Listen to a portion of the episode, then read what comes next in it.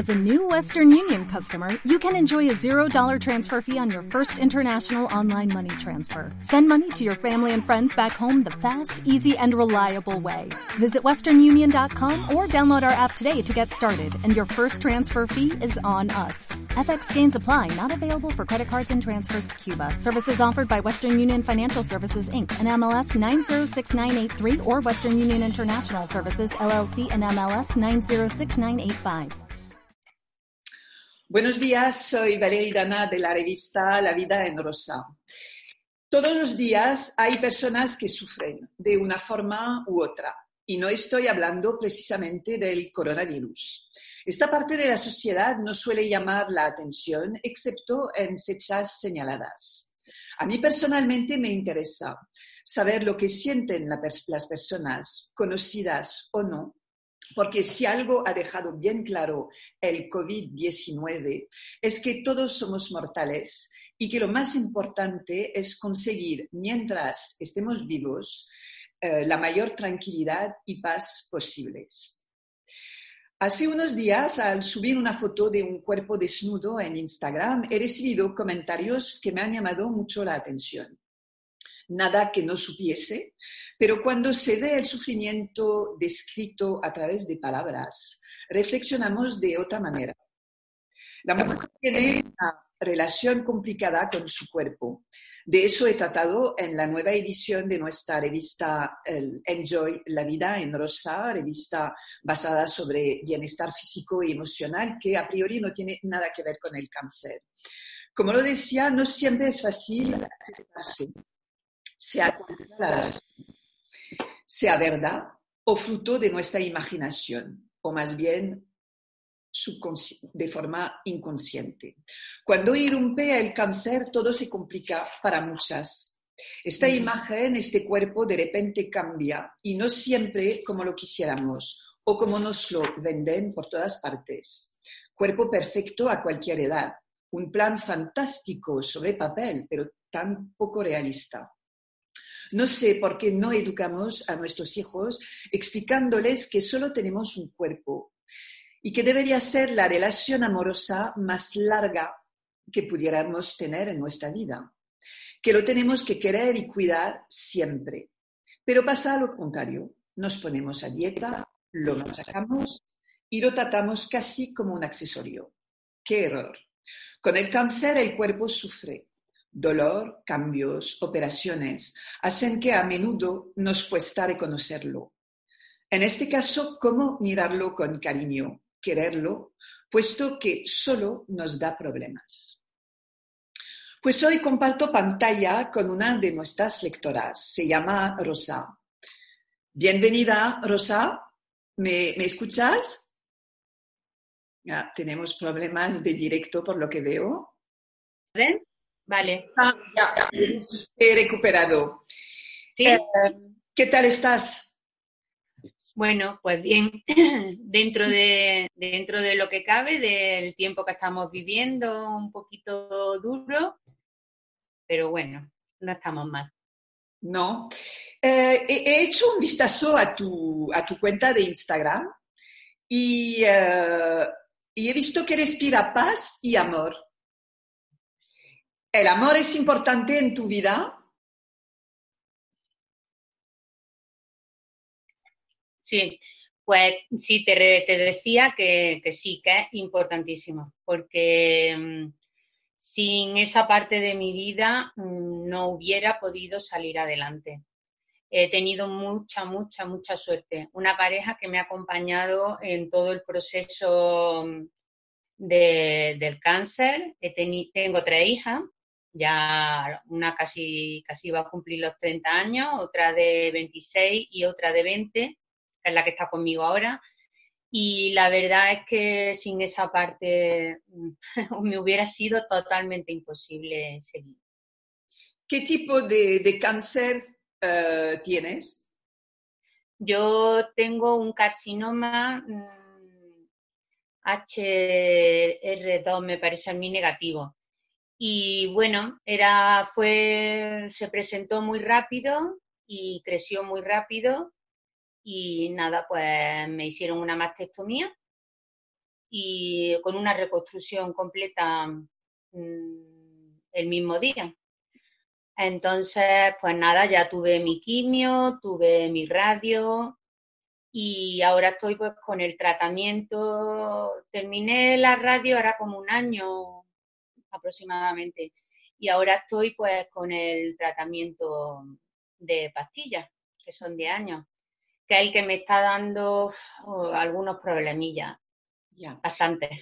¿Qué, relación tenías antes con tu cuerpo, antes del cáncer con tu cuerpo? Bueno, eh, he tenido etapas. En mi adolescencia tuve una, una relación con mi cuerpo un poco complicada, porque no me veía nunca guapa, no me veía nunca bien. Luego ya a medida que fue pasando el tiempo, pues me fui reconciliando con él. Y aprendí pues que, bueno, pues que me veía estupenda, a pesar de que tenía 40, de que tenía 45, que era mi cuerpo y me gustaba. Y cuando me llegó el cáncer, pues bueno, lo de la mastectomía mm, no fue un problema para mí. Es decir, yo le dije, pues hacer lo que tengáis que hacer, si me tenéis que quitar el pecho, quitármelo ni siquiera pensé en la reconstrucción. Para mí no era importante en ese momento. Para mí era importante curarme. Y me lo ofrecieron.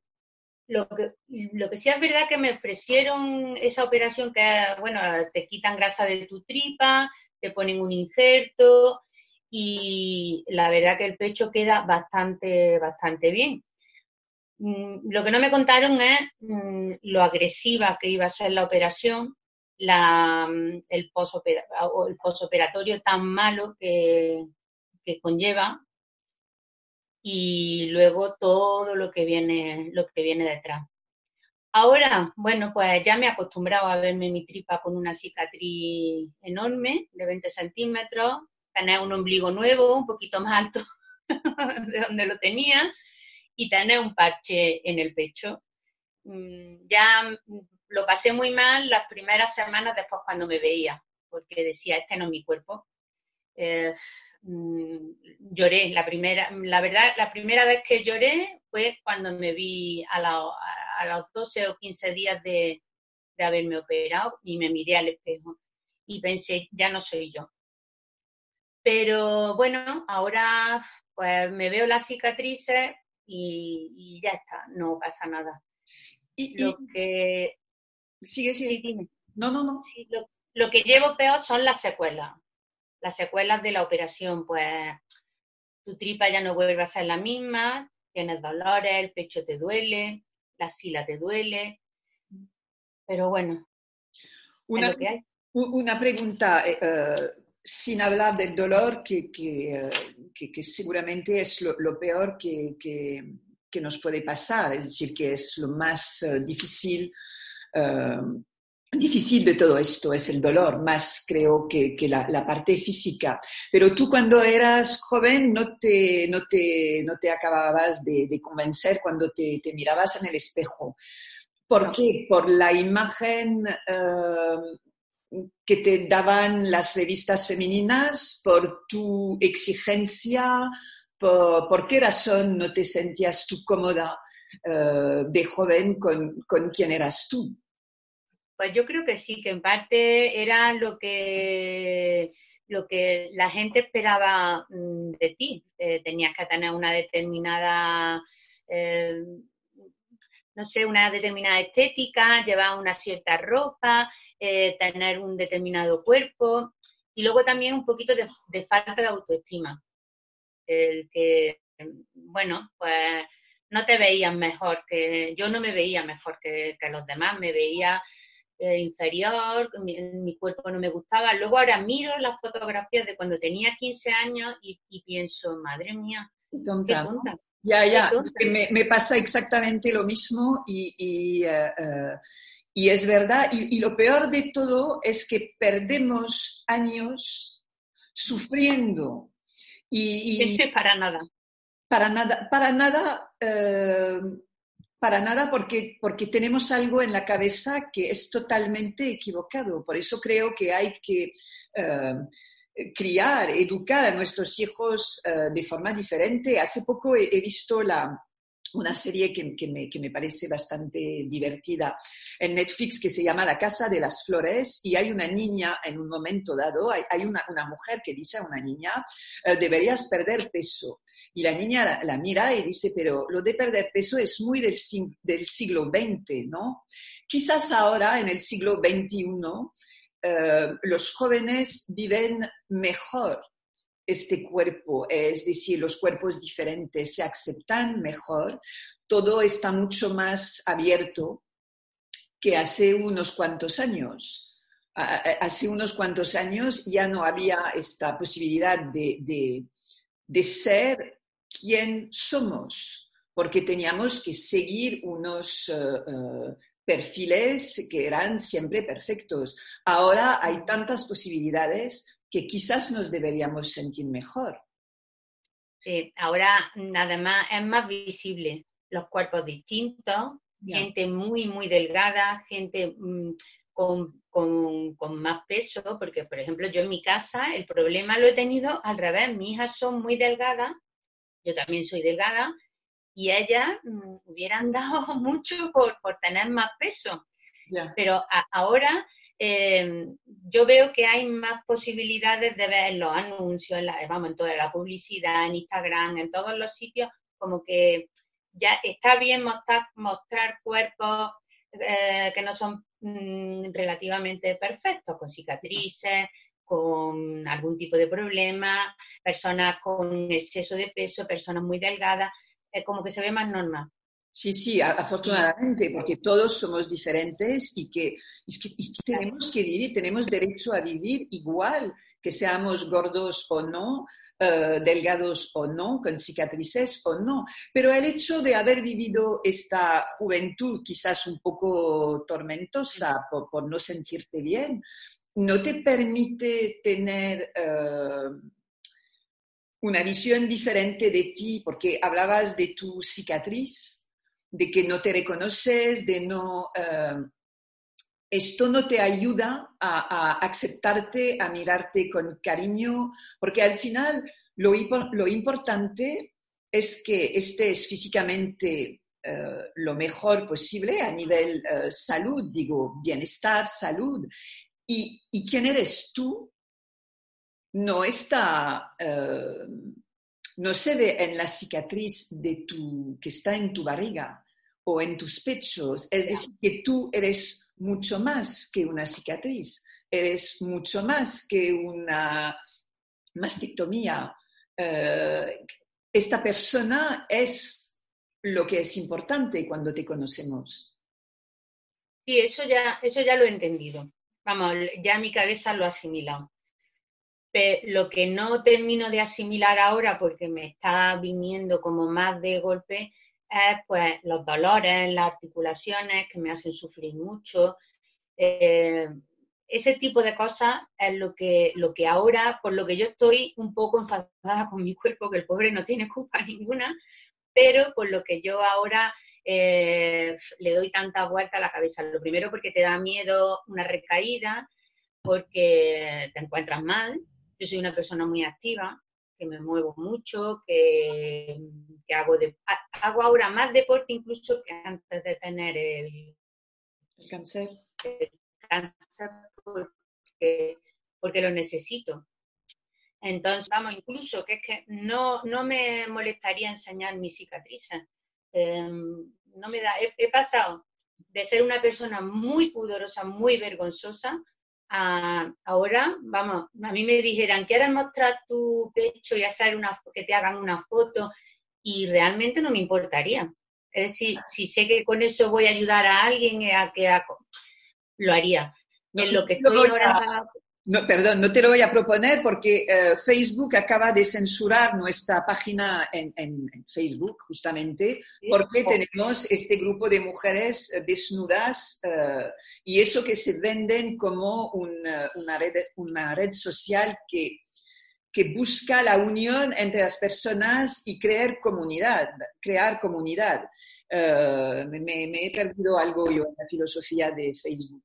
Es un poco Yo no sé, no lo entiendo, no lo entiendo por qué se pueden poner ciertas cosas en Facebook que son eh, muy desagradables y sin embargo no se puede poner, no sé qué tiene un pecho eh, con mastectomía o sin mastectomía, no lo entiendo. No, realmente no lo entiendo. Y si alguien, eh, un llamamiento, si alguien lo entiende, que nos escriba, por favor. Una pregunta, ¿cuándo tuviste tu cáncer? ¿En qué año? En el 2017 me lo detectaron y me operaron en marzo del 18. ¿Y la recaída es algo que, ronda en tu cabeza de forma perpetuada? Es, es, un... Sí, es una cosa, sobre todo ahora más porque tengo muchos dolores, no me encuentro bien y como me han anulado la cita del oncólogo por todo este tema, bueno, pues siempre piensa, piensan más. El miedo a la recaída eh, Además, mi entorno familiar he vivido muy, muy, muy de cerca el cáncer. Cuando a mí me detectaron el cáncer, mi madre estaba ya en la fase final del suyo. Entonces, eh, mi madre murió cuando yo estaba recibiendo la, la radioterapia. ¿De un cáncer de mamá también? No, no, no. Mi madre fue un cáncer de colon y luego con metástasis. Yo nunca pensé que iba a tener un cáncer de, de mama. Siempre pensé que iba a tener cualquier otro tipo de cáncer, porque en mi familia ha habido muchos casos. Pero nunca pensé que fuera a ser de mama. Yo no tengo antecedentes.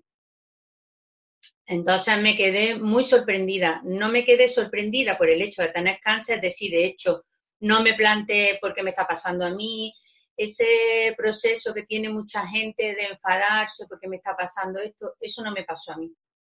Yo mm, sabía que tarde o temprano iba a pasar.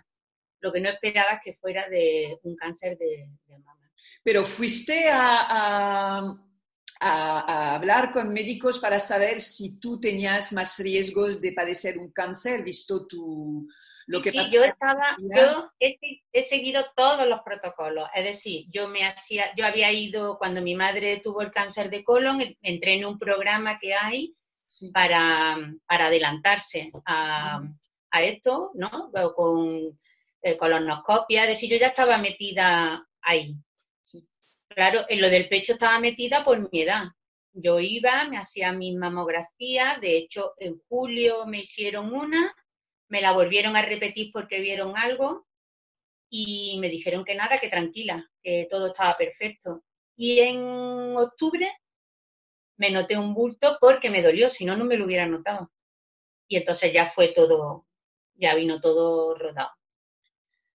Y eh, eh, decías que, los, que, te han pospuesto tus citas. Están, hemos hablado con médicos y poco a poco las eh, plantas oncológicas están ya volviendo a funcionar de forma casi normal, con lo cual no dudéis en llamar a vuestros médicos, a los hospitales eh, para, para, ver en, en, qué, según las ciudades, en qué momento están, en qué momentos están.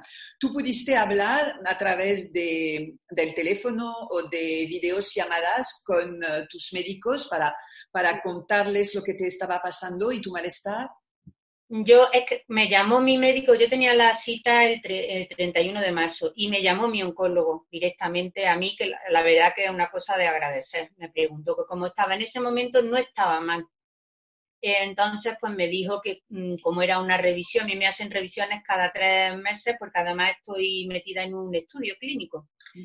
Y entonces, pues nada, me dijo que para mayo, porque me tocaban un montón de cosas, que era mejor que no fuera, porque aquello estaba entonces el 12 de octubre, estaba muy colapsado y estuve de acuerdo con él es, que me he empezado a encontrar mal después. Entonces estoy pensando el lunes en llamar otra vez y, y ves qué piensa él, a ver qué, qué Sí, es que no, no hay dos cosas y se está viendo en, muchas consultas.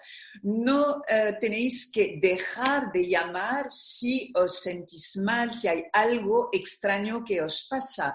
Los oncólogos y, todo el personal sanitario sigue trabajando para y dedicándose a vuestros casos. Es decir, que eh, hay una batería de herramientas. Si quizás no podéis acudir por X circunstancias, podéis hablar con ellos y tenéis que seguir en contacto con todos ellos. Esto es muy importante. Eh, el COVID no debe eh, haceros olvidar que sois personas con una enfermedad y que os tenéis que cuidar también. Eh, y, nunca los oncólogos han cerrado las plantas y la comunicación. Más complicada seguramente ha sido, pero, pero cortada nunca. Es que no, no tenéis que tener miedo de... Eh, tú durante tu, este viaje que es eh, del cáncer, que es doloroso, ¿piensas que se ha perdido algo de ti? ¿Tú has perdido algo? Has perdido una... La rosa de antes ya no es la rosa de ahora. claro, completamente distinta. Pero esto empezó, yo creo que yo empecé a cambiar por completo cuando mi madre tuvo, tuvo su cáncer. Yo me di cuenta que la vida mm, había que vivirla de otra manera. Y por desgracia, yo me vi envuelta en lo mismo que mi madre y, yo no soy la misma, ni muchísimo menos, ni físicamente, que bueno, ahora estéticamente es lo que menos me importa, pero psicológicamente he, cambiado mucho. No, no me merece la pena mm, enfadarme por muchas cosas. Eh, yo era una persona muy, un poco distante, no era besucona, no era de, de dar achuchones, de dar besos y soy tremendamente pegajosa. Es decir, con mi marido, con mi hija, em, gasto muchas bromas, cuando estoy bien intento pasármelo bomba, mm, hago muchas tonterías. es decir, yo no soy la misma. He cambiado. Yo no, cuando la gente dice que tienen que agradecerle al cáncer muchas cosas, yo la verdad que em, no le agradezco nada porque no, ha sido lo peor que me ha podido pasar en la vida. Eh, mi madre, mi, mejor amiga, mi cuñada, mm, es decir, he tenido un entorno rodeado de, de cáncer. Lo que sí es verdad, bueno, lo único que le puedo agradecer es que te abre los ojos a muchas cosas, a una visión de la vida muy distinta. Yo disfruto más ahora. ¿Por qué? Porque de repente entiendes que puedes morir. Claro, porque mm, en un, momento, eh, antes de yo saber el diagnóstico, eh, lo tenía todo, era feliz, pero como que no lo aprecia. En el momento que te dicen tienes cáncer, dices, Dios mío, mm, me puedo ir en cualquier momento. Y no me he dado cuenta de lo que me he estado perdiendo de los momentos más sencillos de la vida con tu hijo, con tu familia, que para mí son importantísimos porque además que me han apoyado muchísimo, de los amigos, ya no valora tanto otras cosas y valora más mm, las, pequeñas cosas que te da el día a día. Yo vivo más ahora al día. Ya. Sin pensar tanto en el, hombre, pienso de vez en cuando en el futuro, pero, pero lo aprovecho todo muchísimo más es, lo único bueno, lo único bueno que, que saco de esta experiencia, lo único. Creo que me ha hecho un poquito mejor persona. Más consciente, no sé si mejor, porque no creo que antes estuvieras eh, tan mal, pero eh, eh, yo creo que, que, sí, da una conciencia diferente y, y, es, y es, a mí me da mucha pena porque porque pasamos, eh, creemos que la vida es eh, la fama, el dinero eh, y, todo esto es tan fútil porque, porque al final lo que cuenta es el, momento y, y, la, la, y poder respirar y poder moverse sin, sin tener dolor, sin, tener, sin saber que, que, que eh, siendo consciente de que todo esto se puede ir en, un segundo. Y eso cada día, no solamente cuando estamos en vacaciones, es que cada día cuando nos levantamos de mala leche, yo creo que hay que reconocer que hoy tenemos un mal día, pero que no tenemos que estar todo el día refuñando, diciendo esto no va, mm. esto no va. Sabemos que esto no va, lo tenemos que mirar. Y por lo demás, es un día, es que es un día más. Mañana ya será un día perdido. Y, esto lo deberíamos aprender y, y, nos lo deberían enseñar desde muy pequeño. ¿Te sientes responsable de la felicidad de tu entorno? A veces sí, sí. Por eso sufro muchas veces, porque yo me siento muy responsable. Muchas veces mm, eh, digo, Dios mío, eh, tendría que estar siempre más alegre para que hija, mis hijas no sufran. Eh, a veces me cuesta mostrar mi dolor y mi malestar delante de la gente que quiero porque pienso que lo estoy haciendo sufrir, que yo sé que no tengo la culpa, pero sí que me siento un poco responsable de, de la felicidad un poco de mi entorno, sí. ¿Pesa mucho? Sí, sí, a mí sí me pesa. A veces demasiado. Mm. ¿Y no, no lo has hablado con ellos?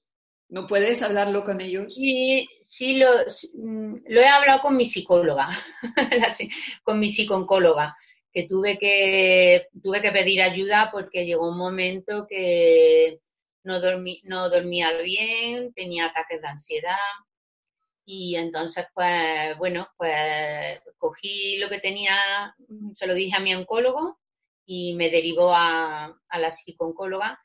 Y sí es verdad que me está ayudando bastante. Yo no puedo solucionarle la vida a todo el mundo, ni todo depende de, todo depende de mí.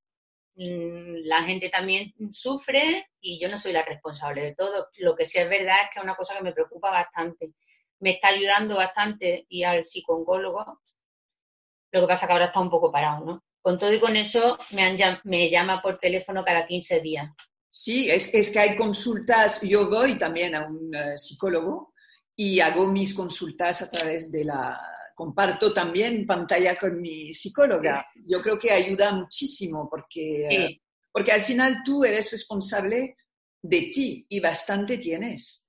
Los demás también tienen que quizás ir a ver a un psicólogo, a un psicooncólogo para poder gestionar sus emociones. El cáncer se vive en familia, las emociones también se tienen que, eh, cada uno va a tener emociones y, manera de, enfrentarse al diagnóstico del ser querido de, una forma distinta. Y, eh, los psicólogos y psicooncólogos en particular están aquí para ayudar y se puede cambiar de psicooncólogo cuando no estamos cómodos con, con, uno, ¿ah? tampoco pasa nada. Eso no, yo he tenido, he tenido mucha suerte, vamos, con la persona que me está atendiendo. Y luego ya te digo, mi familia, yo es que en mi casa se ha hablado todo desde el principio. Es decir, en el momento que tuve el diagnóstico, cogí a mi hija, eh, mi marido y yo, lo hablamos y, ha fluido todo de una manera muy normal. Si he tenido que llorar, me han visto llorar, si, si me he encontrado mejor, se han reído de mí, me han puesto corona en la cabeza completamente calva, eh, hemos hecho muchas tonterías. Eh, mm, es decir, he integrado mucho lo que es la enfermedad porque es que mm, formaba parte de mí en ese momento. Entonces, yo no es que quisiera que vivieran eso, pero es que no quedaba más remedio. Y además yo creo que en cierto modo es bueno que vieran que su madre, lo que estaba pasando su madre, y porque ellas forman parte de la familia. Y mi marido, por supuesto, claro. Además, ya todos teníamos un aprendizaje muy grande con mi madre, con la hermana de, José Luis, de mi marido, porque murió también de cáncer, tenía síndrome de Down y se fue por en muy poco tiempo. Es decir, que nuestra relación con el cáncer es muy, muy natural ya, en esta casa. Eh, e-, eres una de las pocas eh, pacientes, personas, no me gusta la palabra paciente, con quien hablo, que no me habla del trauma del pelo. Me has hablado del cuerpo, pero no del pelo. El pelo no, fue... que yo no, no tuve trauma con el pelo, ninguno. Es decir, yo mm, en el momento me dijeron que se me iba a caer el pelo a mechones entonces, pues cuando se me empezó a caer, eh, llamé a una amiga, me rapó el pelo completamente porque no quería ver cómo se me caía el pelo a mechones. Eso sí, eh, lo vi una cosa traumática. te metes la mano y sale. Entonces mm, estaba mi hija la pequeña, que en aquel momento tenía pues 18 años, y yo lloré porque la vi llorar a ella detrás mía, porque en ese momento ella fue consciente de que yo estaba enferma y que, y que esto ya no tenía vuelta atrás. Yo mm, no he tenido ningún, vamos, de hecho no me he puesto peluca. Yo en mi casa estaba siempre sin pañuelo, solo cuando hacía más frío tenía mis gorritos de bambú, pero yo no me he ocultado en ningún momento y salí a la calle con mi pañuelo o mi sombrero porque por protección. Pero es que no, es que me veía, me veía estupenda. vamos, que me veía, me veía bien, solamente me vi ya un poco peor cuando perdí las cejas, perdí las pestañas, porque entonces ya tu expresión de cara la pierdes por completo.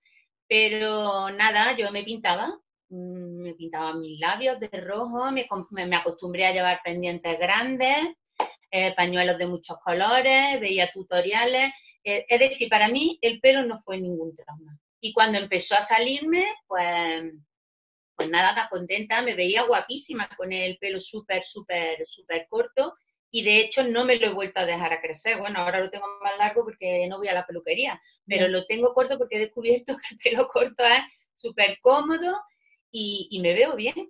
Sí, Yo no tuve, no tuve ningún problema. Y, la, el maquillaje fue importante, es importante, ¿no? Verse bien, es básico eh, tener uh, pintalabios, mejilla, eh, lo que se sí, algo. Eh, mm, no verte mm, cara de enferma, de hombre, aunque te ves cuando te levantas por la mañana, pero yo iba a mi quimioterapia, eso me lo enseñó mi madre. Mi madre, porque yo la, acompañé en todo el proceso, cuando iba a la quimio se ponía hecha un pincel, vamos, su ropa, su, se pintaba los ojos, se pintaba la cara, se pintaba sus labios, no en exceso, pero se, eh, y yo hacía lo mismo. De hecho, yo sabía los días que tenía bueno y el día que tenía bueno, me arreglaba, me iba a la calle, estaba todo, todo el día en la calle. Luego ya al día siguiente ya me ponía peor, ya me ponía peor. Y entonces pues ya salía todos los días, pero siempre procuraba arreglarme un poquito, sí, porque me era como que me daba vida. Era como una forma de demostrarme a mí misma de que la vida sigue, de que era, estaba haciendo lo que tenía que hacer, los tratamientos que me estaban poniendo y que me iba a poner bien. Que lo que me cuentas es lo que estamos viviendo todos. Es decir, actualmente, eh, el hecho de, no poder salir, de no poder, de no saber, eh, hay mucha gente que se queda eh, muchas mujeres sin maquillarse, en sandal, lo que puede ser muy cómodo. Y hay otras personas como yo que nos maquillamos todos los días, nos vestimos simplemente porque, eh, porque seguimos nuestra rutina. el hecho de estar encerrado o de estar enferma no significa que nos tenemos que dejar de ver bien, porque eso solamente empeora la situación si cuando te, cruzas por el espejo te ves totalmente abandonada, no tienes este ánimo. Yo creo que a nivel anímico es muy importante. ¿Cómo eh, vives este, este momento de COVID? ¿Te da miedo? ¿Te da miedo? Eh, ¿Te da miedo el contagio? ¿Te da miedo eh, la situación, lo que puede ocurrir después. ¿Qué, qué, sientes? ¿A, ti cómo te, ha afectado esta, esta situación que estamos viviendo? Y que, lo vuelvo a repetir, la mayoría de, los, de las personas con cáncer, sean adultos o niños, eh, han vivido en un momento dado, porque eso va eh, con la enfermedad, con el cáncer. Sí, yo tengo, tengo miedo, casi, casi que tengo más miedo por mi entorno, sobre todo por mi padre, que vive conmigo desde que murió mi madre, y a una persona pues con 85 años y con muchas patologías. Hombre, me da miedo, me, daría, me da miedo ponerme enferma, pero mm, no es el miedo que me da la recaída del cáncer, y luego mm, lo que, me, lo que me preocupa mucho es cómo va a cambiar nuestra vida a partir de esto. Yo creo que no va, no va a volver a ser como, como era antes. Yo creo que nuestras relaciones, la forma de relacionarnos con la gente, eh, lo que está sufriendo la gente mm, que pierde su trabajo, creo que va a ser bastante doloroso y durante mucho, mucho tiempo. Y lo de estar encerrada, bueno, pues lo llevo, eh, depende del día. Si me encuentro mal, pues lo llevo peor.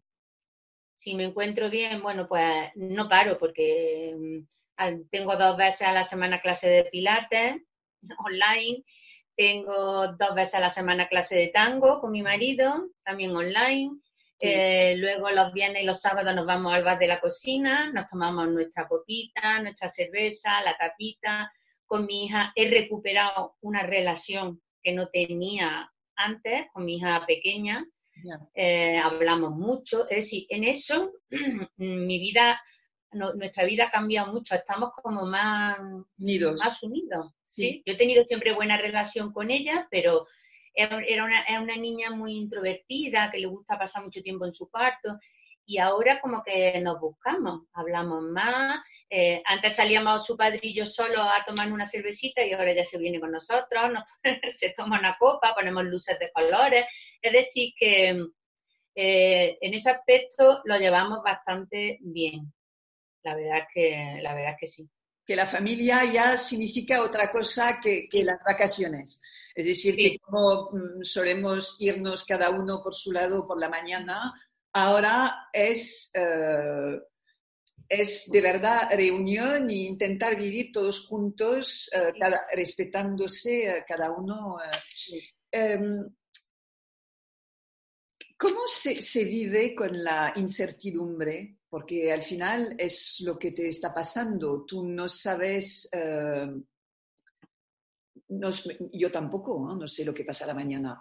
Eh, el cáncer a ti te añade un, eh, un, sufrimiento, tienes un sufrimiento más, es decir, que tú vives la situación que todos vivimos con el COVID, de no saber lo que pasará, pero tú tienes además una enfermedad que te...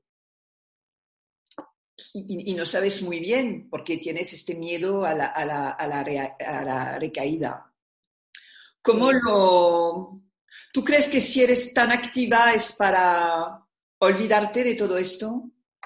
Eh, sí, yo creo que sí, en cierto modo sí, y porque he descubierto que hay que vivir al, máximo, hombre, sin, obsesionarte, eh, sin volverte una loca de la actividad, pero dentro de, mi, de mis posibilidades, de, no hago pilates, un pilates, hago un pilates terapéutico pues porque tengo muchas molestias de la operación, soy consciente de lo que, de mi cuerpo, de cómo está, pero no me voy a quedar en mi casa sentada, es decir, no, no lo voy a hacer pues porque la vida es muy bonita eh, y hay que, hay que aprovecharla. Lo que pasa es que sí es verdad que mm, que me da mucho miedo, porque es que le he visto a la cara, le he visto a la cara a la muerte muchas veces ya, eh, en mi entorno. Entonces, pero bueno, pues tengo que aprender a vivir con, con eso. Tampoco puedo pretender que, como mucha gente te dice, es que no puedes pensar, es que yo no quiero pensar en, mi recaída, pero es inevitable. Una, una, una última pregunta. ¿Cómo, eh, ¿Cómo vives tú la, la, comunicación alrededor del cáncer? Eh, ¿La sociedad lo hace bien, nos trata bien? Eh, ¿qué, qué, qué, puedes decir sobre, sobre este tema? Me interesa siempre conocer la, la opinión de las pacientes. Nosotros está, intentamos no decir, intentamos ser positivos sin nunca eh, dejar de decir lo que y de enseñar lo que pasa con la enfermedad eh, a nivel humano, es decir, que hay eh, estrés, hay ansiedad, hay miedo, hay llantos, pero también hay risas. Pero en general, ¿cómo, cómo ves que la sociedad os trata? Pues yo creo que hay mucho desconocimiento. Yo solamente me he sentido comprendida y no quiero decir bien tratada, pero sí entendida con personas que han vivido muy de cerca eh, el cáncer. Es decir, tú eh, hablas con personas, con amigos, que tengo muchos conocidos, eh, y te preguntan y te dicen, pero qué bien estás, pero qué bien te veo. Y, les digo, bueno, pues tengo, ah, pero no, no piensas en eso, no sé qué. Y ya me callo porque digo, es que, ¿cómo te hago ver a ti que, mm, aunque me vea mm, bien, mm, hay veces que no me encuentro nada bien y que, y que tengo muchos problemas? Que hay gente que tiene más problemas que yo, por supuesto, pero la gente como que te dice, bueno, pues confórmate con estas vidas, que ya con eso ya tienes bastante. Sin embargo, la gente que como que no ven la parte fea de... No, es que no la, ven, es que no la quieren ver. O no la quieren ver, exacto. si la ven, ya van a, se pueden sentir también eh, frágiles. Y, y, esto no, no quieren. Y no quieren verlo y tú le intentas explicar y, te, es como que te dicen, no, no, no, pero si estás estupenda, estás viva, no sé qué, tienes mucha suerte. Y yo pienso, sí, tengo mucha suerte, pero estoy jodida, estoy jodidilla, ya no estaba como estaba antes. Mm, eso es lo único. Sin embargo, tú hablas con una persona que ha pasado cáncer, ha sufrido un cáncer o haya tenido recaída o no, y muchas veces simplemente te abrazan, eh, te dice si necesita hablar, si tienes cualquier problema, llámame. No intenta convencerte de que está mm, estupenda, porque sabe que no lo va a estar. Siempre, vamos, a lo mejor te pones mejor, tienes días buenos, días malos. Eso sí es verdad. La, sociedad como que mm, lo ve todo un poquito rosa. Todo, la gente que sale, que sobrevive, pues como que y la vida, por desgracia, mm, el cáncer mm, tiene otras caras distintas. Pues eh, Rosa, te agradezco muchísimo tu tiempo, tu confianza. Me ha encantado lo de, eh, de, bailar el tango online.